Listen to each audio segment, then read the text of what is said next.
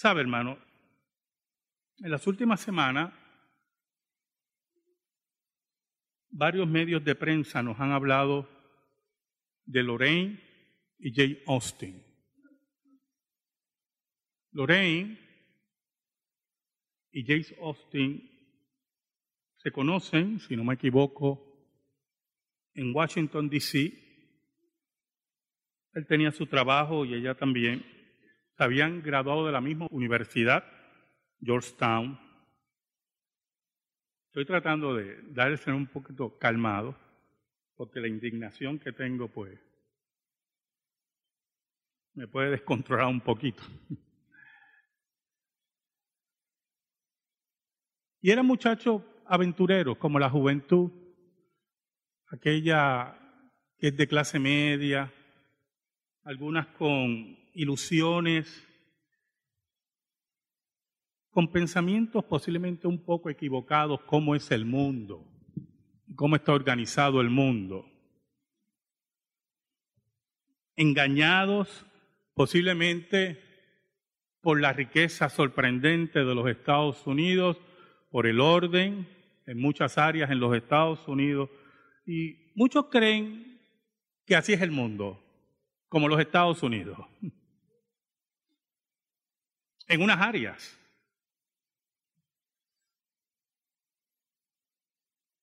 Y en esas conversaciones, estos jóvenes deciden viajar el mundo en bicicleta. Que no es la primera vez, ¿verdad? Que se ha oído de esos hazañas otros viajan en motora, otros son mochileros, ¿verdad? Y viajan en el mundo de hostal en hostal, cada cual con su locura sobre eso. Mi hija le dio por un tiempo ser mochilera, lo cual casi me enferma de los nervios, pero tenía que yo estar atento a dónde estaba. El último viaje lo hizo a Egipto cuando estaba la revolución de los estudiantes le dije que estaba totalmente desquiciada.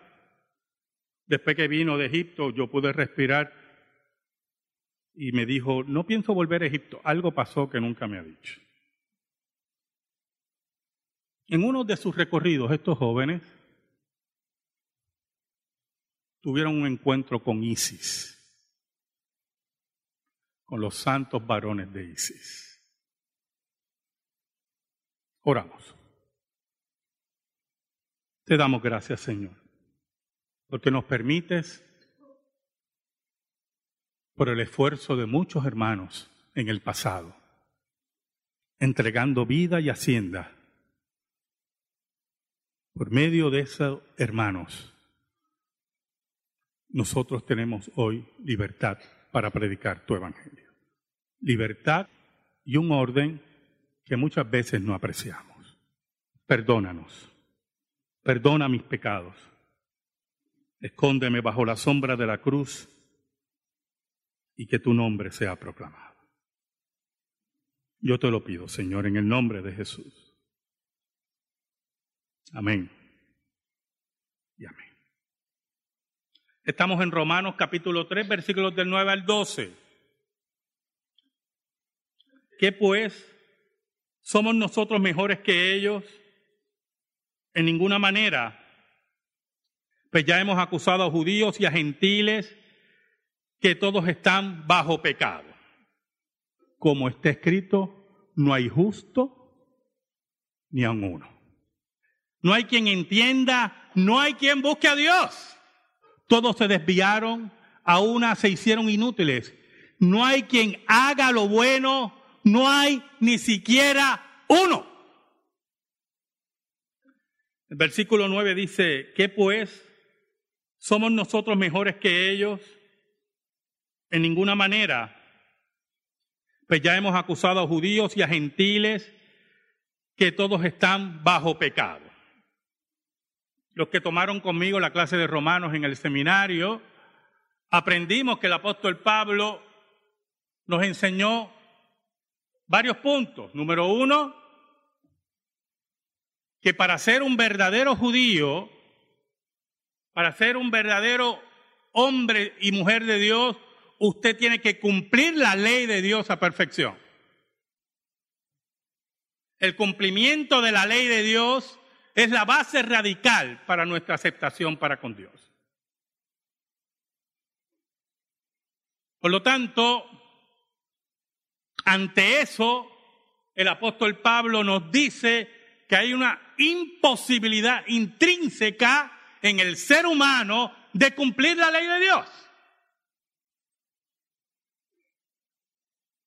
Que como dice el versículo 9, que nadie es mejor que el otro. Que las intenciones del judío de verse superior espiritualmente fracasan ante el espejo de la ley de Dios. Que el verdadero judío es aquel que ha sido circuncidado del corazón, dice el apóstol Pablo. Todas esas verdades aprendimos. Por lo tanto, el judío y el gentil son culpables delante de Dios y están en pecado, y están en profunda maldad y que la condición del hombre es una de fracaso espiritual, de escombro espiritual, sin ninguna posibilidad en sus esfuerzos para acercarse a Dios. Qué situación terrible del ser humano. Enemigo de Dios desde su nacimiento, lleno de maldad. La importancia de los sistemas de crianzas a la luz de la ley de Dios es para controlar el pecado de los seres humanos, para limitar esos pecados, para limitar acciones, la disciplina, la enseñanza. Toda escuela educativa que va contra eso lleva a la sociedad a un caos, a un total caos. Por eso, aunque el ser humano es malo, la Biblia nos habla de los diferentes usos de la ley de Dios. Y uno de los usos es limitar el pecado del ser humano, instruirlo y saber que va a haber un gobierno, un Estado, que va a perseguir al malo y va a proteger al bueno. Y yo sé que muchas veces el Estado falla en eso. Pero si usted viene a hablar del fallo del Estado pensando en gobiernos utópicos donde la bondad va a reinar sobre todo y vamos a estar en una alfombra de flores y de árboles donde los leones no se comen a nadie, quiero darle una noticia. Eso no existe. El apóstol Pablo entonces cita al Antiguo Testamento, los salmos. Versículo 10 dice, como está escrito, no hay justo ni aun uno. No hay nadie que pueda presentar su justicia delante de Dios. Es lo que dice el apóstol Pablo. Nadie puede mostrar sus credenciales. Nadie puede enseñar sus obras todas han sido manchadas por el pecado. Los seres humanos se pueden sorprender de nuestras obras. Pero Dios sabe lo que hay en cada corazón, desde el mío y el suyo. Por lo tanto, el apóstol Pablo nos está diciendo en pocas palabras que los seres humanos por naturaleza son malos. Malos contra Dios, malos contra su ley, y malos contra sus semejantes. Y mediante la educación, mediante la disciplina fuerte, buscamos reglamentar un poco esa maldad, restringirla, pero está presente ahí. Pero cuando el ser humano se desarrolla en estados fallidos, estados políticos fallidos, la maldad se multiplica en forma sorprendente. Estos jóvenes renunciaron a sus trabajos tomaron sus bicicletas y empezaron a moverse por el mundo. Pero hay mundo y hay mundo. En sus viajes tuvieron problemas, tuvieron enfermedades, pasaron hambre. Cada cual, ¿verdad? Tiene... Yo no voy a criticar eso. Yo no lo haría. Pero cada cual tiene su deseo de ver el mundo como quiera. Esa es la libertad individual. La libertad que nos dio la reforma. La libertad que el colectivo marxista cultural nos quiere quitar. Nos quiere aplastar.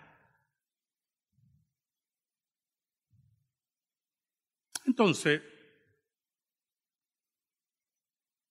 en uno de esos viajes, ellos se, alegraron de los lugares donde los recibían. Ellos llevaban una casa de campaña, la ponían en ciertos lugares, allí dormían. La verdad es que antes de que narre el, el colofón de la historia, para mí ya el viaje es de terror sinceramente. Yo trabajé en un tiempo en unas excavaciones arqueológicas al lado de la laguna Tortuguero y poníamos nuestras casetas de campaña. Fue la segunda o la tercera vez que comprendí que no me interesa hacer campamentos. No es mi vida. Tengo que tener... Pero esas son partes, ¿verdad? De cada cual. Yo sé que hay gente que le encanta pasar días sin bañarse y esas cosas pero yo no sirvo para eso. Pero tenía que, ¿verdad? Era parte de mi práctica como estudios en arqueología.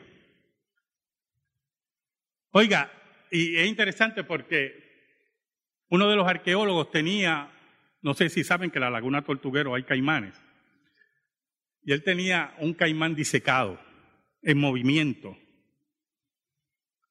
Y una de las noches lo puso cerca de una de las casetas, yo sabía. Y uno de los empleados, uno de los que estaban eh, excavando, muchacho grande, trigueño, fuerte, cuando vio el caimán, hace tiempo no había un hombre correr tanto. Yo también hubiera corrido, no lo estoy criticando, ¿verdad? Oiga, y hacían estos muchachos, y ponían diferentes casetas y donde estuvieran ahí ponían, y había gente que le llamaba serenata, habían otros que le llamaban, pero otros eran violentos con ellos. Los rechazaban. Hubo un momento que unos hombres los empujaron. Pero ellos seguían su camino en estas tierras inhóspitas donde el Islam, ISIS y sus terroristas están presentes. El Islam, la famosa religión de paz. El versículo 11, el apóstol Pablo nos dice, no hay quien entienda, no hay quien busque a Dios. No entienden a Dios, no le importa a Dios, no buscan a Dios. Esa es la condición del ser humano. Y el hombre sin Dios es un hombre contrario a la ley de Dios que buscará justificación a sus actos pecaminosos. Buscará la forma de justificar cualquier acto que sea contrario a lo que Dios ha establecido. Esta semana, Oprah Winfrey dijo, ¿hasta dónde hemos llegado, hermano? Que exhorta a las mujeres que se hagan un aborto, que lo celebren. No sé si ahora venderán bizcocho porque se hiciste un aborto, o confeti. Oprah, criada en el Evangelio, sus padres creyentes, y exhorta que nunca lo demencial de oír que le digas a una madre que mate a su hijo y celebre. Hay que tener mucho cuidado cuando retamos a Dios. Dios tiene un límite de paciencia. Así es la maldad de los seres humanos cuando la ley de Dios es estirpada de su corazón. Como dice el apóstol Pablo, no hay quien entienda, no entienden la ley de Dios, no saben lo que es el sentido de la vida, no saben lo que es proteger la vida. no saben lo que es respetar a tu prójimo. Es imponer el concepto del colectivo caído, enemigo de Dios. Odian a Dios. No buscan a Dios, dice el apóstol Pablo. Por eso es que no existe libre albedrío. Por eso es un cuento hablar de libre albedrío. Porque va contrario a la revelación bíblica. El hombre no entiende a Dios. No le importa a Dios, dice el apóstol Pablo. Está muerto en sus delitos y pecados. La ley de Dios le repulsa. ¿Sabe? A pesar de todas las dificultades, a pesar de todos los problemas, ellos dicen que encontraron gente buena, bonita, y escribieron algo en sus redes sociales que nos llena de sorpresa. Escribieron lo siguiente, hermano. Escuche, hermano. Escuche muy bien. El mal, ellos así pusieron diferentes fotografías, donde han ido, hablaron de los problemas, de las amenazas, de las enfermedades que pasaron, de la pobreza, de los días sin bañarse, todas esas cosas. Y escribieron, el mal es un concepto imaginario que hemos inventado para lidiar con las complejidades de los demás humanos que tienen valores y creencias y perspectivas diferentes a las nuestras. En general los humanos son amables. Eso lo escribió Austin. ¿Sabe? El versículo 12 nos dice el apóstol Pablo, todos se desviaron, a una se hicieron inútiles. No hay quien haga lo bueno, no hay ni siquiera uno. Entonces tenemos que hacer una diferencia aquí en el concepto de bondad. El apóstol Pablo cuando dice que todos se desviaron de Dios, se hicieron inútiles, que no hay quien haga lo bueno, se refiere a la ley de Dios. Nadie puede cumplir la ley de Dios. Todos hemos sido enemigos y culpables frente a la ley de Dios. Eso es lo que se refiere el apóstol Pablo, que no hay ni siquiera uno bueno. Pero dentro de todo ese grupo, de los millones de seres humanos que existen, que han existido, usted puede recordar, y me imagino que deben estar pensando, pero yo he conocido seres humanos buenos. Pues hermano, yo también. Pero esa bondad parte de varios factores. Criados posiblemente muchos valores por sus padres. Pero sobre todas las cosas, la ley de Dios está escrita en los corazones de los hombres. Y hay momentos que el hombre y la mujer que no conoce a Dios lleva una acción y la conciencia le acusa. Y el corazón le dice, estás mal, estás equivocado. Y muchas veces quieren remediar el problema, quieren arreglar el problema. Y algunas veces tienen la capacidad increíble que no tienen muchos cristianos de pedir perdón. De pedir perdón. Pero eso es en consecuencia, como dije anteriormente, a muchos factores y principalmente a que la ley de Dios está escrita en los corazones de los hombres. Un día,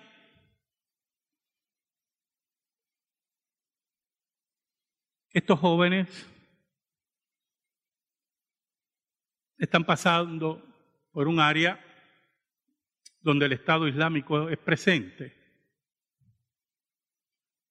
Lo interesante es cómo este grupo de asesinos publica posteriormente el video. Hay un sedán coreano, lo sé por la marca, pero se me hace muy difícil pronunciarla, que los rebasa a ellos. Está lleno de hombres, ese sedán. Estamos hablando de algo que ocurrió hace un mes y medio, ¿yo? De momento ese sedán revira en U. Y embiste a los jóvenes que están en bicicleta. Y en el video se ve que le pasan varias veces por encima de ellos. Después estos hombres los apuñalan y los asesinan. Y pasan un video donde el Estado Islámico, ISIS, se atribuye el ataque y el asesinato de dos jóvenes norteamericanos en su vida, en su plena vida, solamente queriendo ver el mundo. Jóvenes de 29 años, profesionales, amantes de la vida, la vida que Dios le dio y que no tenemos derecho a quitársela. Jóvenes, ingenuos, que se atrevieron a pensar, hermanos, que la maldad no existía. Hermanos, escúcheme bien. Yo quiero que usted me escuche bien. Los estados políticos donde existe la pena de muerte, dentro del mundo occidental, la pena de muerte es una respuesta al concepto bíblico de que el hombre es malo, que hay maldad en su corazón y es capaz de los crímenes más terribles como el que estoy narrando en esta mañana. Gente que por dinero mata a sus hijos, a su esposa, a su esposo. Gente que por corajes estúpidos envenenan a sus vecinos. Y estoy narrando casos que conozco.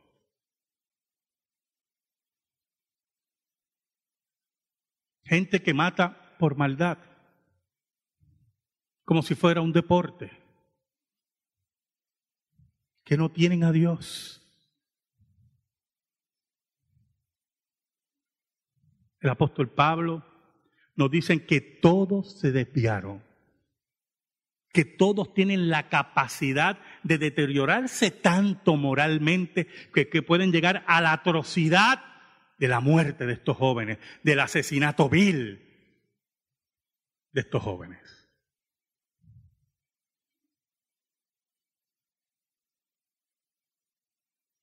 La sociedad occidental,